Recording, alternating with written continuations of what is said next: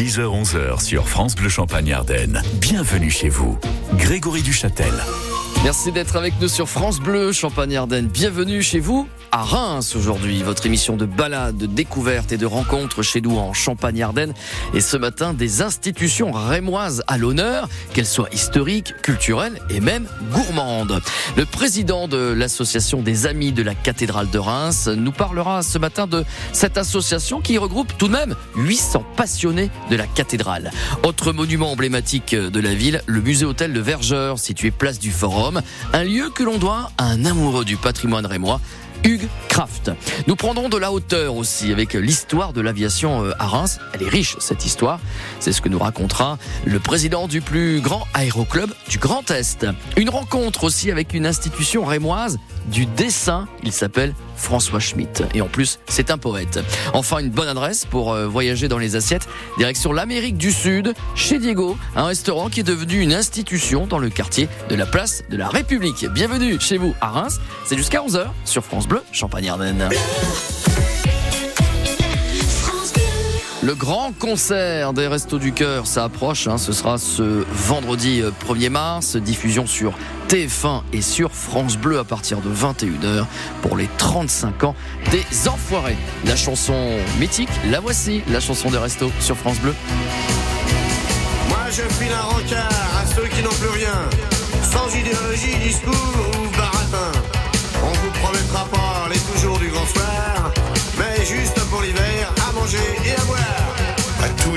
de l'âge et du chômage, les privés du gâteau, les exclus du partage. Si nous pensons à vous, c'est en fait égoïste. Demain, nos noms peut-être grossiront la liste.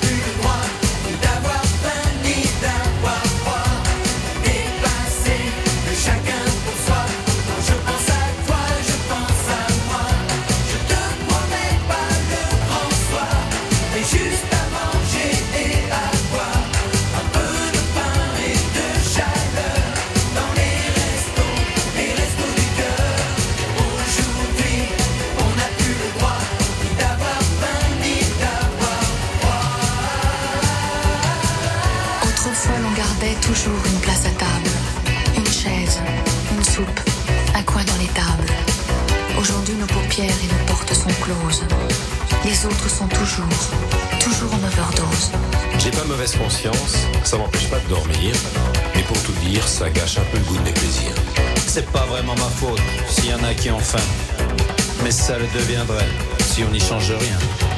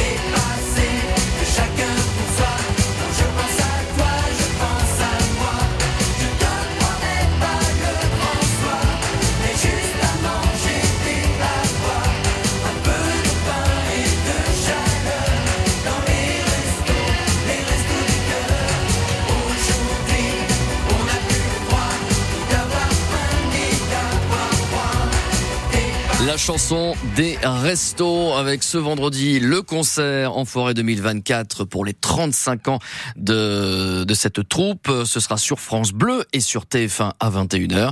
Et puis c'est tout un, un week-end consacré aux enfoirés sur France Bleu à l'occasion de la grande collecte nationale samedi et dimanche avec l'album bien entendu des enfoirés que vous pourrez d'ailleurs euh, gagner. France Bleu a acheté des albums, ce sera au profit des, des restos et on vous offrira ces albums tout au long du week-end. Bienvenue chez vous à Reims, c'est jusqu'à 11h et on va s'arrêter tout de suite à la cathédrale de Reims, un monument hein, avec un grand M en compagnie de Richard Maître, c'est le président de l'association des amis de la cathédrale. 10h-11h sur France Bleu Champagne Ardennes. Bienvenue chez vous. C'est un plaisir de pouvoir échanger avec vous autour justement de ce monument tellement emblématique. On ne s'en lasse pas et on découvre toujours quelque chose avec cette cathédrale de Reims. Absolument. Moi, j'ai découvert euh, une présentation du revers de la cathédrale très magistralement tenue par le Père Laurent. Les amis de, de la cathédrale, l'une des plus euh, importantes associations culturelles de, de la région euh, Grand Est. Combien avez-vous d'adhérents? Alors, selon les années, on est entre 750 et 850, on va dire 800 en moyenne, et avec entre 25 et 50 nouveaux adhérents chaque année. C'est une association importante, mais c'est surtout une association ancienne, puisqu'elle a plus de 100 ans, et c'est pour ça qu'elle s'appelle société, puisqu'à l'époque, le mot association n'existait pas, pas ouais, ouais, ou très peu. Qu'est-ce qui unit tous ces, tous ces adhérents? L'amour et la passion pour cette cathédrale, entre autres Alors, au départ, ça a été la reconstruction de la cathédrale, hein, et les Rémois se sont impliqués financièrement, bénévolement et, physiquement. Et ensuite, c'était l'entretien, la rénovation, euh, couvrir les défaillances, essayer de restaurer ce qui pouvait l'être. Et c'est un mouvement euh, de cœur de tous les Rémois, mais qui devrait également être un mouvement de cœur de tous les Français, parce que la cathédrale fait vraiment partie du patrimoine français. Elle a connu le sacre et le baptême de Clovis et le sacre de nombreux rois. Voilà, c'est un engagement multiple pour tous ceux qui aiment ce bel édifice qui fait la vie rémoise. Donc tout est parti de, de, de la cathédrale martyre, hein, de la reconstruction. Et puis, euh, je dirais, le succès de l'association ne s'est jamais démenti. Et vous avez encore chaque année des adhérents nouveaux qui arrivent alors c'est l'impulsion de mon prédécesseur Bernard Porret hein, qui a donné un, un, nouvel élan à la Société des Amis de la Cathédrale. Il y a aujourd'hui chez les Amis de la Cathédrale de nombreux bénévoles parce que nous avons de nombreuses activités. Il y a certes la Plume de l'Ange, qui est le, publication biannuelle qui parle de la cathédrale de façon très avertie, mais il y a aussi la commission activité, la commission photo, la commission ressources avec le marché de Noël. Donc un certain nombre d'éléments et d'événements euh, qui ponctuent la vie de l'association avec des sorties en groupe. Quand on fait partie des amis de la cathédrale, le mot ami n'est pas simplement un mot, c'est aussi une réalité. Parlez-moi, parlez-nous, Richard Maître, de votre cathédrale de Reims. Quelle émotion elle, elle vous procure encore et peut-être euh, un lieu, un coin bien précis de cette cathédrale que vous aimez tout particulièrement Alors pour la cathédrale, je suis constamment en découverte. Le revers, je le voyais sans le voir, et grâce à Jean-Pierre Laurent, je le vois, et j'essaie d'y introduire une petite connaissance de ce qu'il exprime.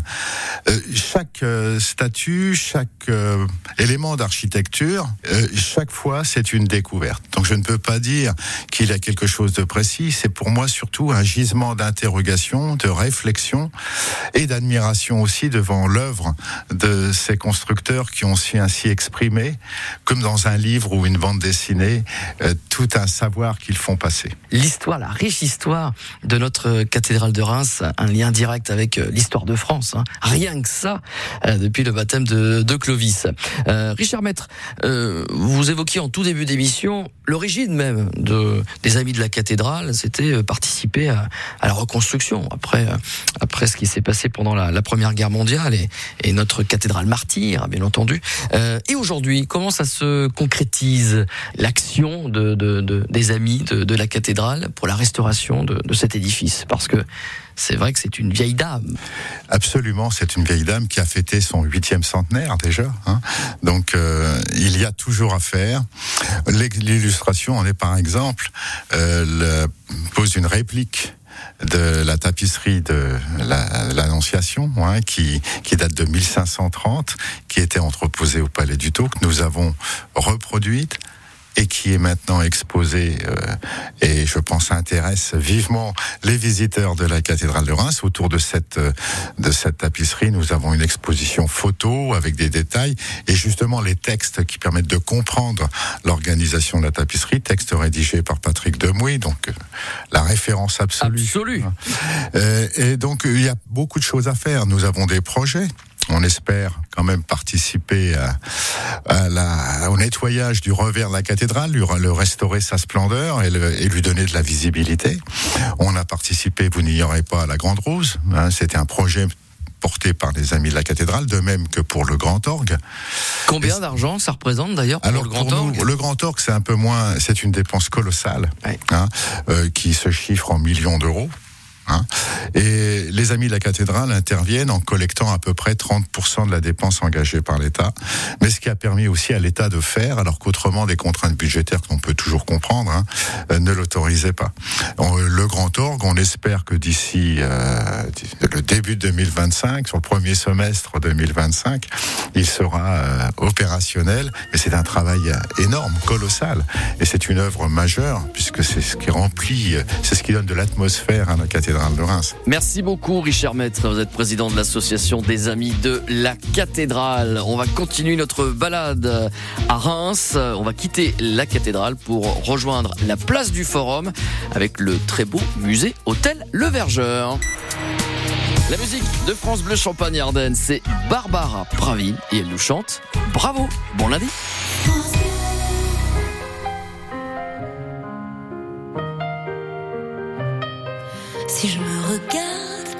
Miroir, suis-je fière de ce que je vois? Je ne parle pas de mon visage, ni de mes traits, mais de ce qui brûle en moi, sous ma poitrine là. Oh oui, c'est imparfait, mais ai-je le droit d'être fière On ne se le dit jamais assez, parce qu'on attend des autres qu'ils nous disent qui l'on est. Mais les autres changent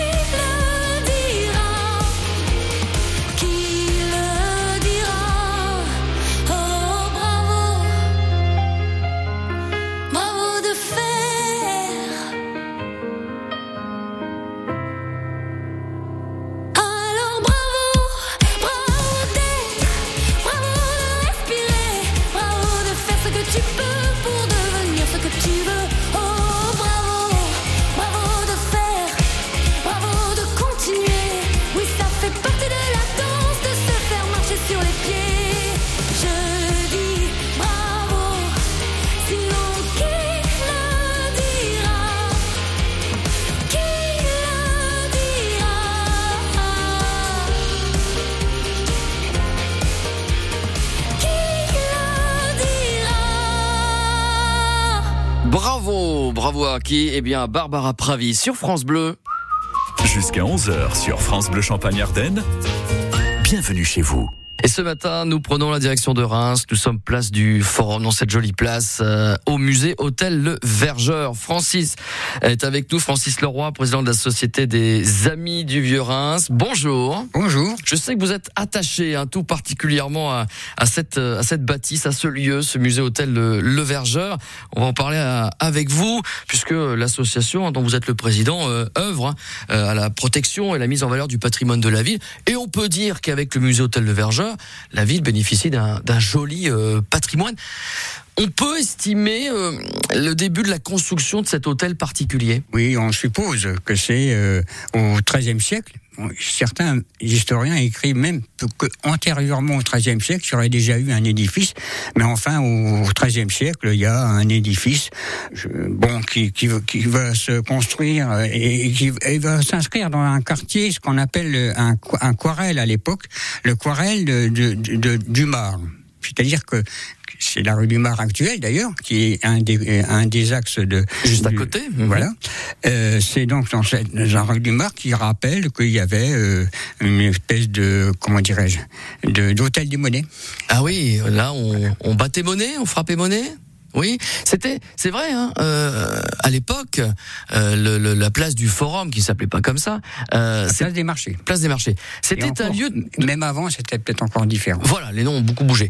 En fait, euh, depuis tout temps, à Reims, dans ce secteur-là, on faisait commerce, il y avait des échanges. C'était le, le, le, secteur très très vivant de, de Reims.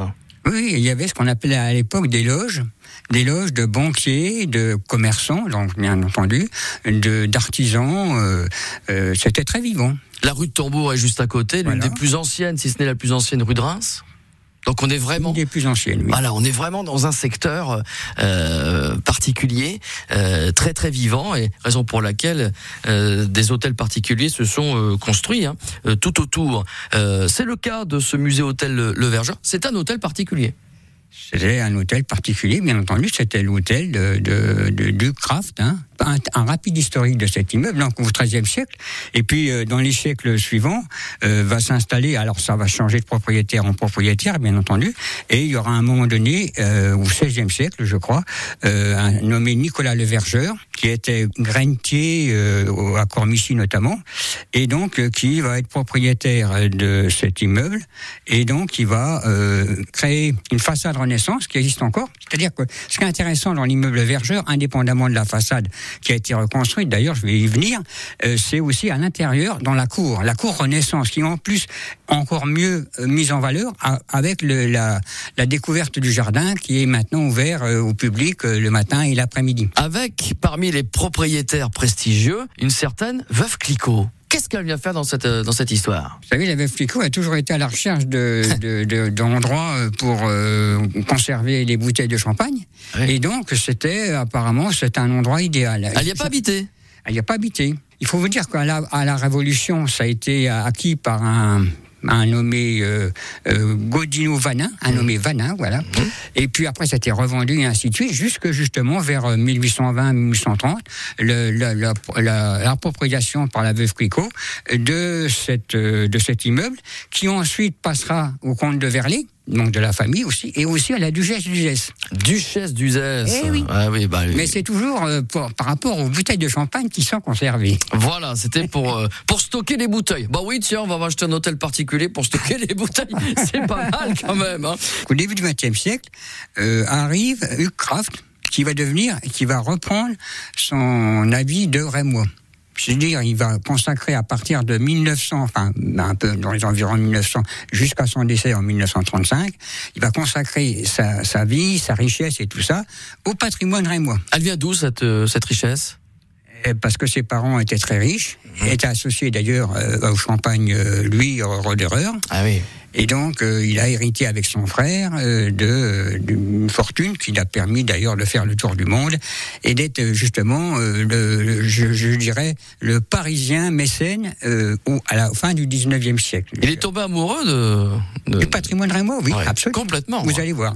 Ouais. Parce que donc il arrive en, en 1908, je pense. Mm -hmm. Il a un ami qui s'appelle Ernest Calas Et avec Ernest Calas, qui est architecte euh, et, et aussi un, un passionné du patrimoine, ils vont fonder le- la Société des Amis du, Verge- du en 1909. Et donc, au début, ça va se passer dans euh, l'hôtel de euh, que, que- que possède Ernest Calas, rue Salin. Et puis, euh, en 1910, euh, il va acheter le, ce que j'appelle encore l'hôtel Renaissance, c'est ce qu'on appelait à l'époque la maison couverte, parce qu'il y avait une maison de champagne qui justement avait ses bouteilles dans cet immeuble, c'était une location, et donc on l'appelait plutôt la maison couverte que l'hôtel Renaissance. Il va acheter cet immeuble, pourquoi? Parce que il y a un plafond merveilleux du 15e siècle, et euh, ce plafond est menacé d'être transporté aux États-Unis par deux richissimes américains. Et ça, il pouvait pas le supporter. Ben, il achète carrément l'immeuble. Voilà. Pour garder le plafond. Voilà, exactement. Ça, ça, ça, ça symbolise bien son état d'esprit. Exactement aussi cet attachement au patrimoine rémois. Merci Francis Leroy, président de l'association Les Amis du Vieux-Reims, pour cette histoire, cette belle histoire du musée Hôtel Le Vergeur à Reims, situé place euh, du Forum. Allez, on va prendre euh, de la hauteur dans quelques minutes avec euh, une belle histoire aussi, celle qui lie euh, Reims et l'aviation. À suivre. Juste après, L'envie d'aimer. Là aussi, c'est une institution euh, musicale, un grand classique, signé Daniel Lévy. Très belle journée avec France Bleu Champagne-Ardenne.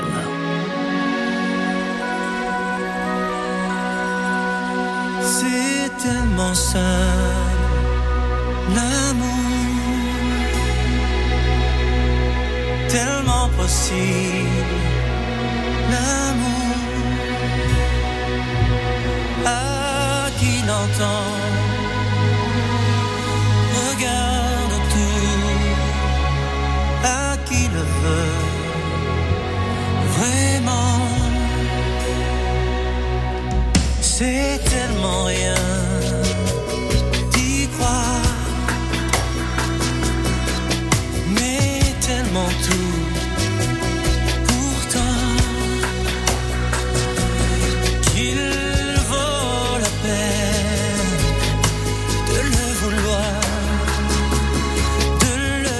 chercher.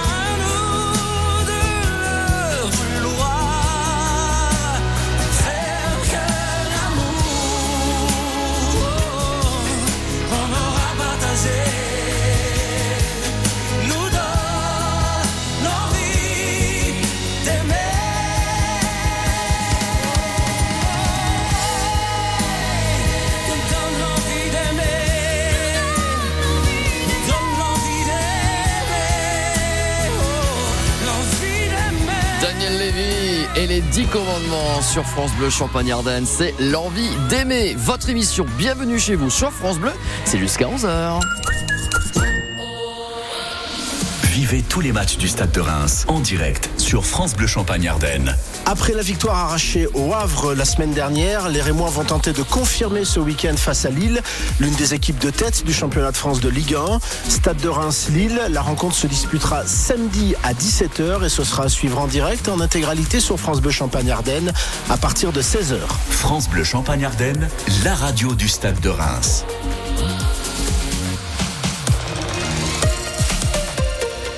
Savoir sur le collagène avec les laboratoires Vichy. Rendez-vous dans un instant pour en savoir plus sur Lift Active Collagène spécialiste pour lutter contre le vieillissement cutané.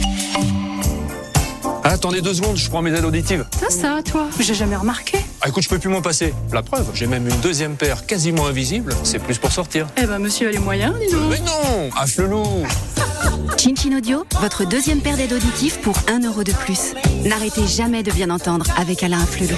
Voir conditions magasin, dispositif médical, lire attentivement la notice. Demandez conseil à votre audioprothésiste. Quand vous écoutez France Bleu, vous n'êtes pas n'importe où. Vous êtes chez vous. France Bleu, au cœur de nos régions, de nos villes, de nos villages. France Bleu Champagne-Ardenne, ici, on parle d'ici. Il est tout juste 10h30 en ce lundi 26 février. Merci de choisir France Bleu Champagne-Ardenne. Avec euh, 9 degrés actuellement relevés par euh, Météo France euh, à Reims, avec euh, du gris, de la pluie aussi euh, attendue. Des pluies qui pourraient prendre un caractère euh, orageux dans le courant de l'après-midi. 7 degrés euh, à Épernay, 9 à Valmy et Sainte-Menou, 10 degrés à Vitry-le-François, 8 degrés à Charleville-Mézières. Cet après-midi, assez peu de changements au niveau des températures. Elles seront comprises entre 8 et 12 degrés.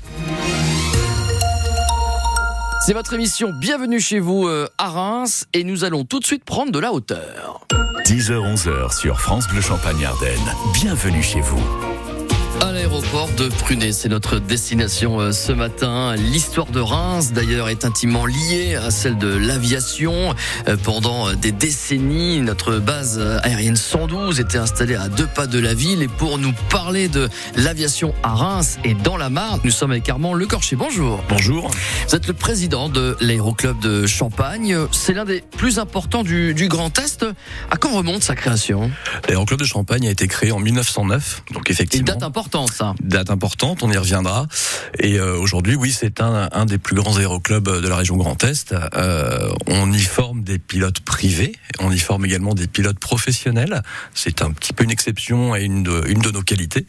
On a à peu près 160 membres, euh, 8 appareils, et, euh, et voilà. Et euh, ce qu'on propose, euh, c'est d'apprendre aux gens à voler que ce soit pour leur loisir ou pour en faire leur métier, comme on va le voir avec Jean-François dans, quelques minutes. Et, euh, à travers euh, toute une équipe de bénévoles, une trentaine de personnes, euh, plus un, comité, on fait fonctionner ça depuis plus d'un siècle. D'ailleurs, on parle d'aéroport et pas d'aérodrome On parle d'aéroport parce que bah, vous allez voir qu'il y, a- il y a toute une structure. On a la chance d'avoir un gestionnaire de plateforme avec tous les services qui vont avec, que ce soit une tour qui donne de l'information pour les avions, donc une tour de contrôle, et également d'un service de pompiers, etc. Donc euh, oui, quelque chose d'assez complet. Voilà, une vraie, une vraie structure qui accueille donc plusieurs aéroclubs, pas que le vôtre d'ailleurs. Tout à fait. Il y a de, il y a de l'ULM, il y a du parachutisme, il y a de la voltige, euh, de l'autogire. euh, Il y a également la patrouille Flying Fun avec d'anciens avions de chasse utilisés pour des meetings et des baptêmes. Donc euh, il y a plein plein de choses à faire là-bas, en plus des entreprises qui travaillent sur la plateforme comme Reims Aerospace ou ASI. Pourquoi on, on- on parle de, de Reims et de la Marne, de la Champagne-Ardenne comme berceau de l'aviation? Parce que c'est le berceau, un des grands berceaux de l'aviation. Tout a commencé euh, à l'initiative des maisons de Champagne, euh, à la fin du 19e siècle, au début du 20e. Pour vous donner un exemple, euh, la maison Ruinard, en 1906, a lancé un concours doté d'un prix de 12 500 francs or, pour l'époque, euh, aux pilotes qui oseraient traverser la Manche en avion. Donc personne n'a réussi à le faire avant Louis Berlioz en 1909. Mais vous voyez, ça a été, tout a commencé avec ce genre d'initiative et ça a toujours été suivis et portés par les maisons de champagne. Avec des, des défis. Il faut quand même expliquer qu'à l'époque, les avions, évidemment, n'avaient rien à voir avec euh, ceux d'aujourd'hui. C'était quoi? Des, des coucous, des planeurs? Enfin, c'était pas sophistiqué. Hein C'était pas sophistiqué, il n'y avait pas de cabine, on était assis sur un siège en osier, euh, sur une structure qui était faite de toile et de bois, euh, avec des moteurs effectivement qui avaient des performances réduites. Donc le, le premier vol d'Henri Farman, Henri Farman qui n'est pas que le rond-point qu'on connaît aujourd'hui avec le biplan Au milieu à Reims, euh, Henri Farman était le premier à réaliser un vol. C'est là où il a, ça a posé les bases de l'aviation à Reims, Euh, et ça c'était en 1908. Il a réussi à faire un vol en disant avant de décoller, je vais aller à tel endroit.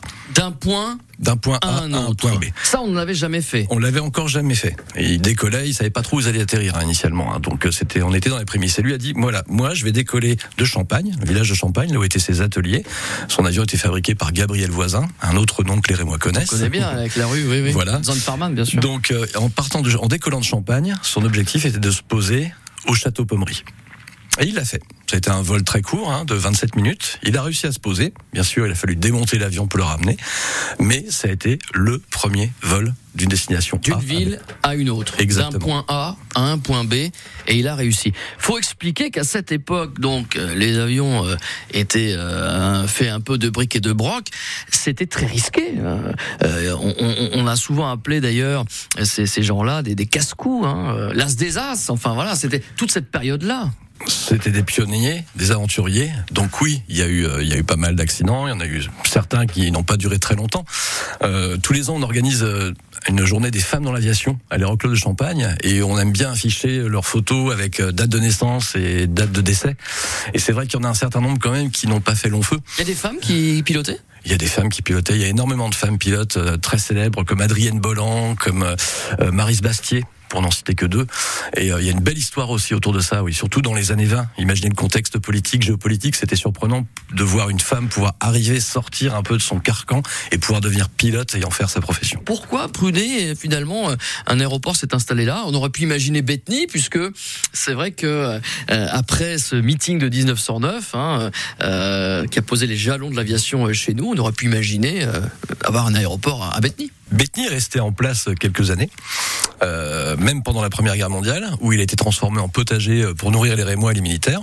Mais euh, quelques années plus tard, alors on avait la plateforme de Bethany, qui était l'aérodrome, mais le siège social, vous imaginez à l'époque, le siège social de notre aéroclub, fondé par le marquis de Polignac. Alors pourquoi un aéroclub? Parce que c'était la première fois au monde que quelqu'un achetait des avions pour créer un club où on allait former des pilotes. Et le siège social était 75 place d'Erlon, où se trouvent aujourd'hui les Trois Brasseurs et l'Hôtel du Nord. Ah oui. Et quand on faisait l'assemblée générale de ce club, on se trouvait dans les salons d'honneur de l'hôtel de ville de Reims. Oui, ils imaginent le contexte historique était clairement différent. Donc voilà, Bethany, quelques années plus tard, a dû déménager, s'est retrouvé euh, à Courcy, qui est village plus loin. Donc l'aéroclub, euh, voilà, l'aérodrome de Reims s'est retrouvé à Courcy. Encore quelques années plus tard, a dû encore déménager pour des raisons politiques de l'époque, pour atterrir à, près de Besançon, à la place de l'actuel hippodrome, où il est resté quelques années. Nouvelle évolution après la Deuxième Guerre mondiale, il a fallu de nouveau déménager euh, l'aérodrome, l'aéroport de Reims, appelons-le comme ça, et on s'est retrouvé à Saint-Léonard, à peu près là où se trouve le parc d'exposition actuel. Il y a une stèle d'ailleurs, quand on est juste après le parc de Champagne, il y a une stèle qui rappelle cette, cette présence-là. Et en fait, dans, au milieu des années 60, euh, une grosse entreprise qui s'appelait euh, Reims Aviation avait obtenu une licence du plus grand fabricant d'avions au monde, Cessna, pour fabriquer des avions à Reims. Des avions américains, les Cessna 150, les Cessna 172, bien connus des pilotes, c'est nos avions fétiches. Cessna 172, c'est 42 000 exemplaires, hein, c'est le plus fabriqué au monde.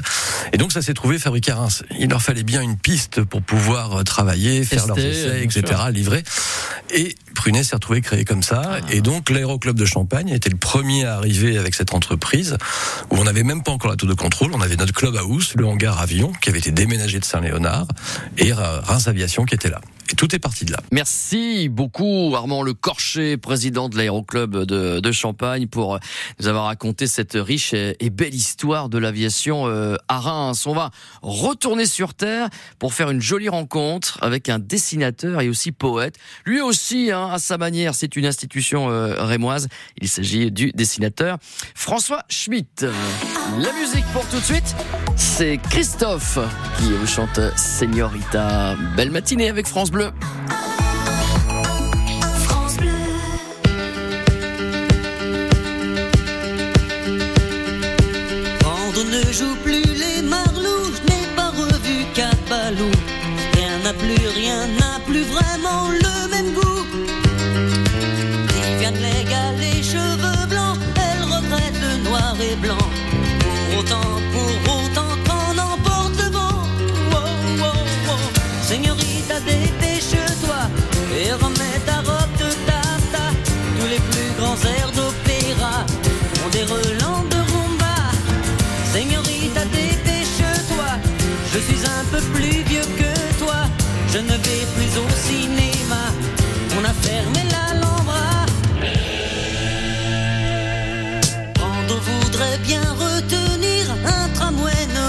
Hollywood, Hollywood ne veut pas mourir.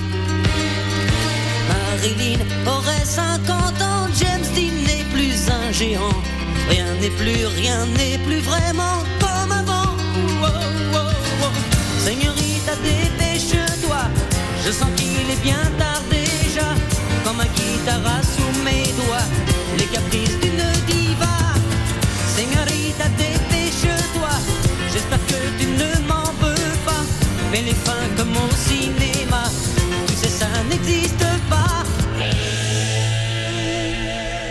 on plus sur sa moto, il se meurt dans un tango.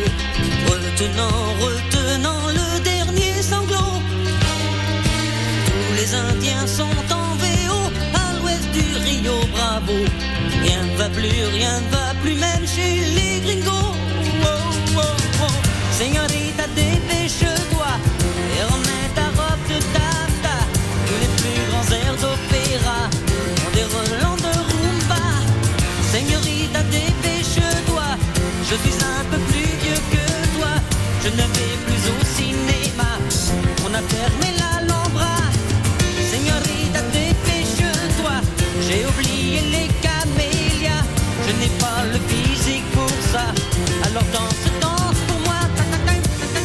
chansons de votre vie sont ici sur France Bleu Champagne-Ardenne. C'était Christophe, Señorita.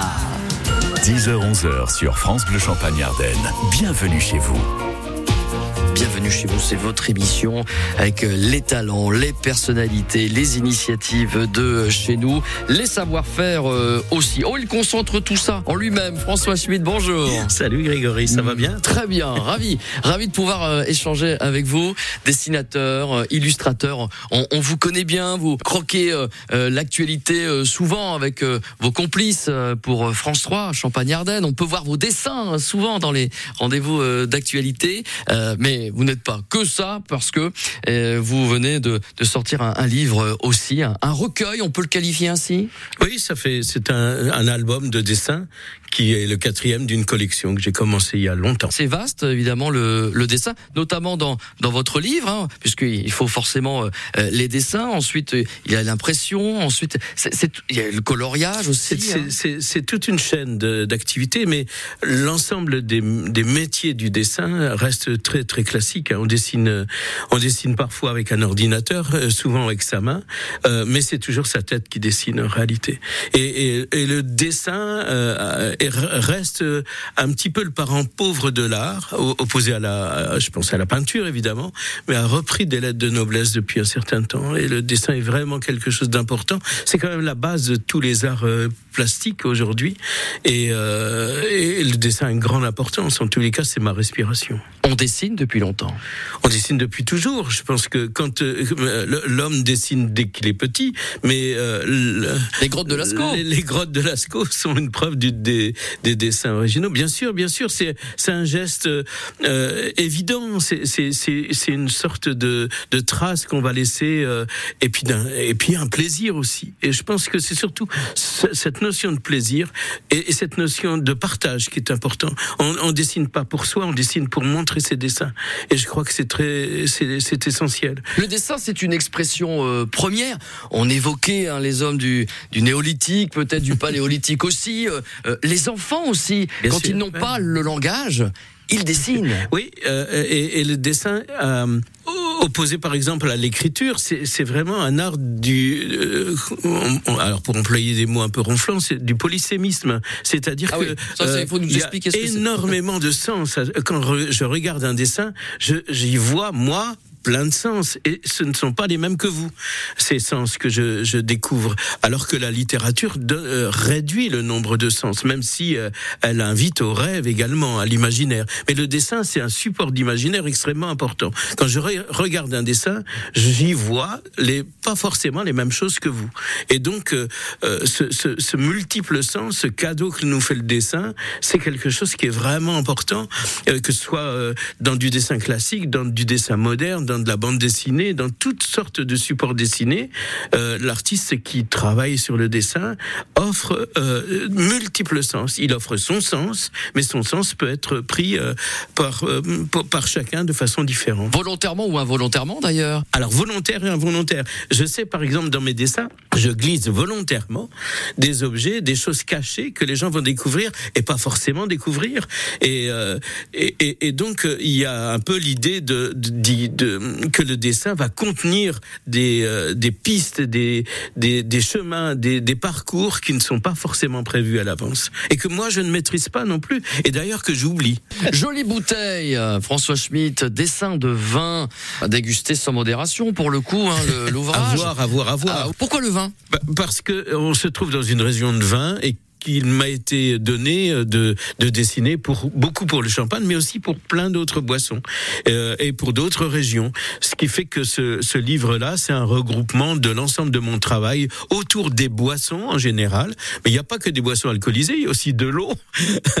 et, et ce sont des ce sont des dessins qui sont le résultat de commandes, mais aussi euh, de, de groupes. Par exemple, il y a beaucoup de dessins qui ont été réalisés dans le cadre de euh, du oui à l'UNESCO pour, pour dossier de l'UNESCO. le, le dossier de l'UNESCO. Donc j'avais fait une douzaine de bouquins. J'ai travaillé pour le CIVC aussi, qui m'ont demandé des dessins particuliers. Alors certains, euh, certains sont coloriés, d'autres pas, ou à moitié.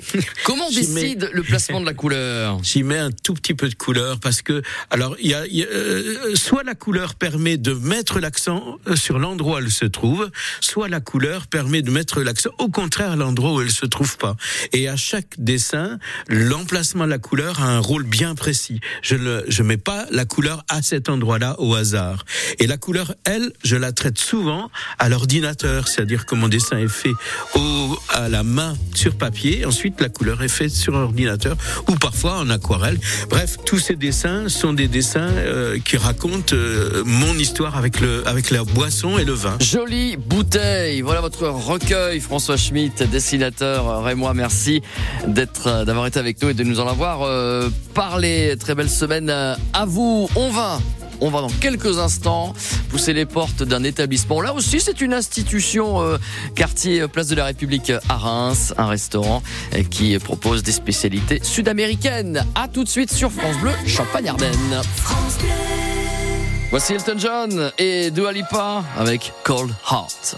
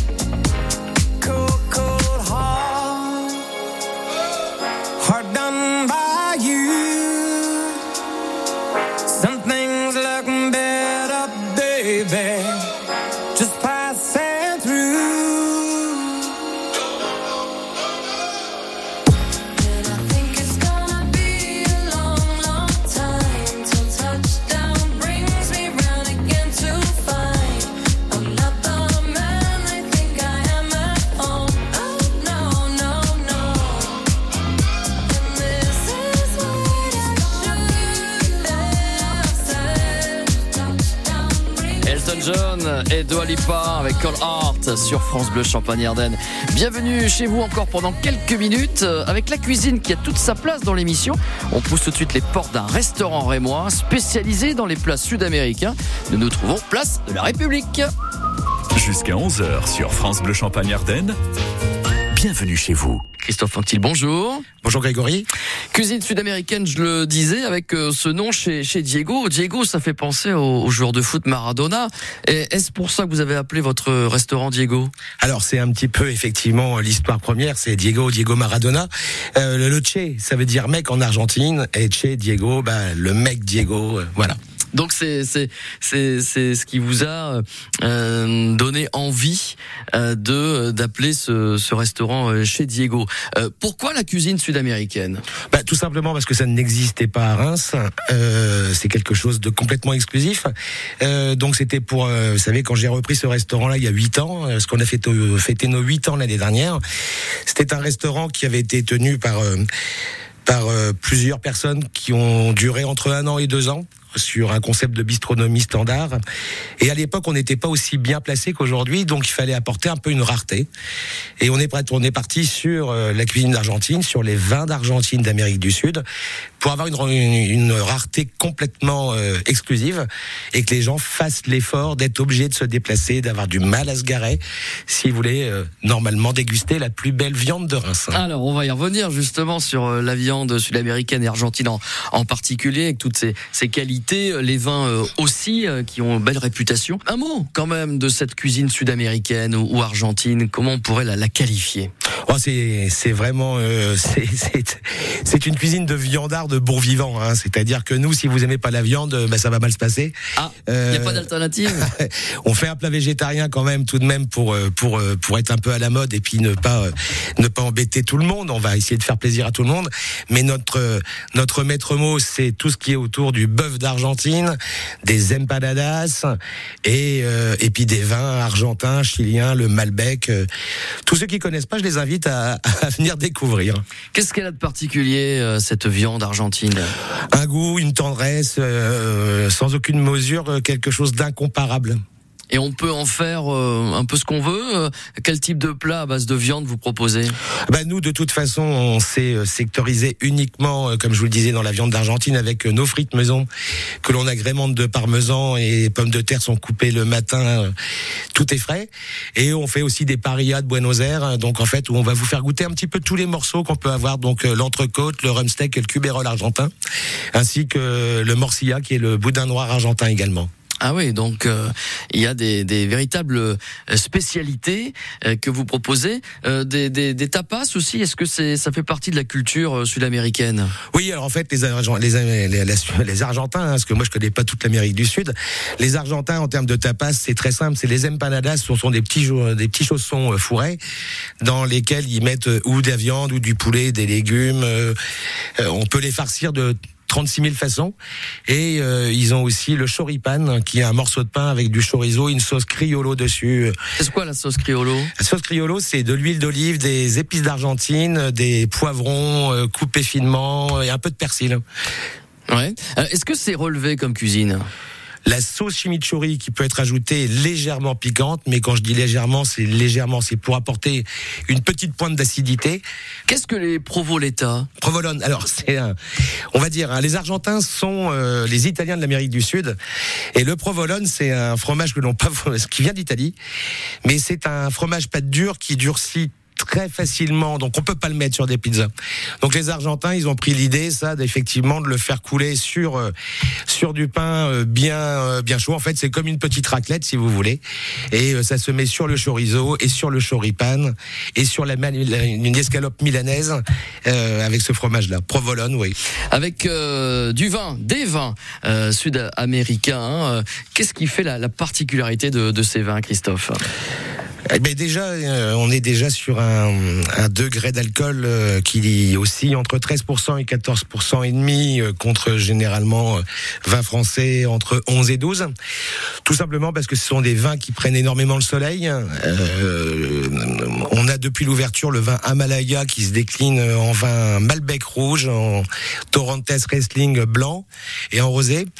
Et la particularité, ben, on est sur des vignes qui sont à 1800 mètres d'altitude. Donc on prend du soleil euh, matin au soir. Donc on a une robe qui est magnifique. On a un vin qui fait 14 degrés et demi, mais en bouche, on le sent pas du tout.